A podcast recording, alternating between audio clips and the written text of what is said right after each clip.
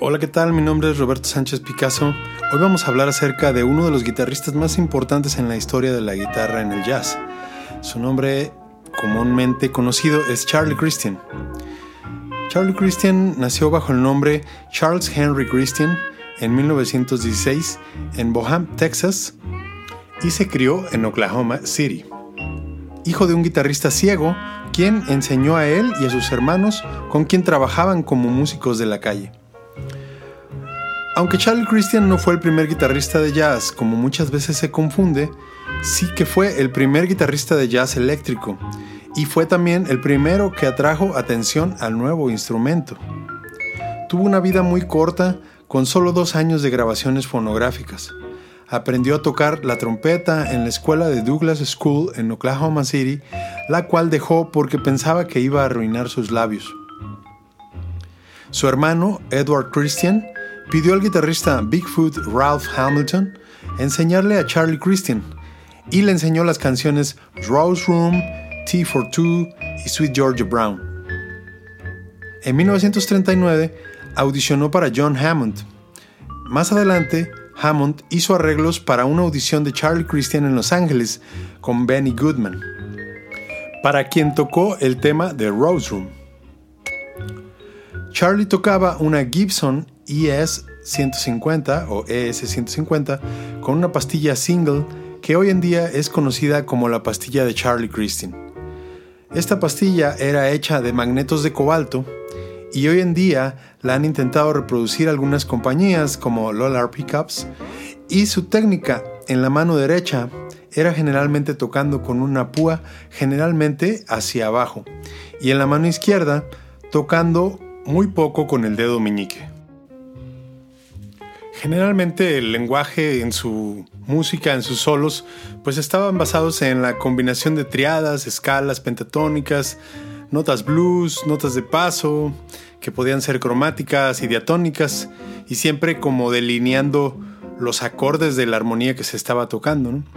También es importantísimo aprender el estilo de Charlie Christian por su fuerte, muy fuerte sentido rítmico del swing que se puede escuchar en sus solos sin necesidad de tener el acompañamiento o, alguna cosa detrás sugiriendo el swing. El, mismo solo, la melodía de Charlie Christian, ya tenía swing. A través de todos estos conceptos y lenguajes que acabamos de mencionar.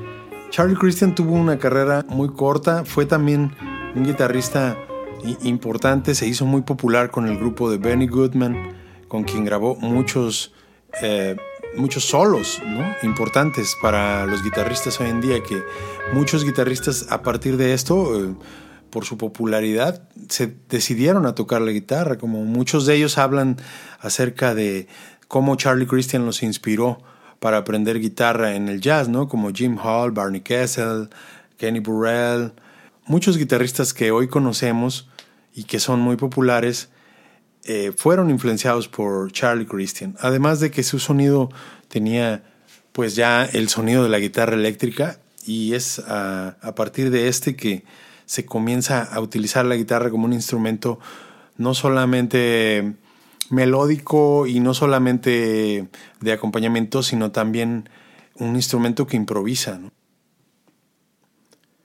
Charlie Christian fue uno de los fundadores de lo que llamamos hoy en día el bebop ya que él fue parte de la banda que tocaba regularmente en Minton's Playhouse en 1940, 1941, y donde hay aún algunas grabaciones que se pueden escuchar y podemos escuchar a Charlie Christian tocando con eh, Thelonious Monk, con Dizzy Gillespie, con Charlie Parker, Ken Kersey, etcétera, ¿no? Kenny Clark.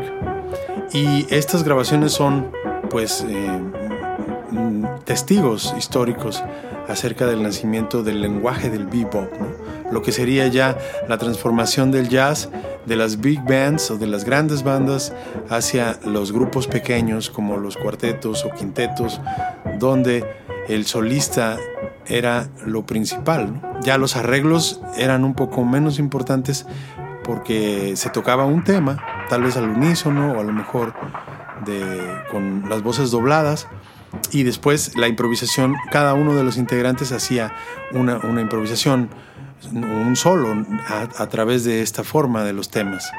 Y bueno, Charlie Christian es muy importante también por esto, porque él participó en esta época y además fue muy, muy conocido y muy respetado, ¿no? Incluso hay muchas declaraciones acerca de cómo él aportó bastante hacia este lenguaje del bebop.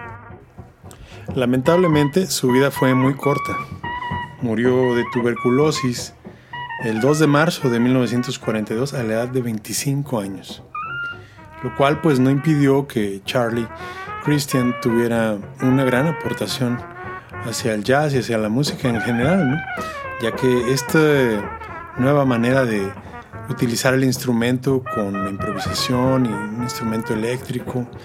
Eh, influenció a muchísimos músicos y guitarristas, no solamente del jazz, sino de todas las épocas en las que la guitarra se volvería un instrumento prominente prácticamente en la música estadounidense, como podemos ver en todas sus épocas del, en el jazz al principio, pero más que nada en el rock and roll, en el rock, en el funk, en la fusión y en muchos otros estilos como el blues, la, el, country, etc. Entonces, la guitarra eléctrica comienza de esta forma con Charlie Christian a tomar un, lugar importante para la presentación de improvisaciones, de solos, de una sonoridad consistente y además interesante del instrumento y además potente, que no solamente se puede escuchar de cerca, sino que también se puede escuchar actualmente en conciertos de miles de personas. Entonces, pues, gran aportación de Charlie Christian a la música a través de la guitarra eléctrica.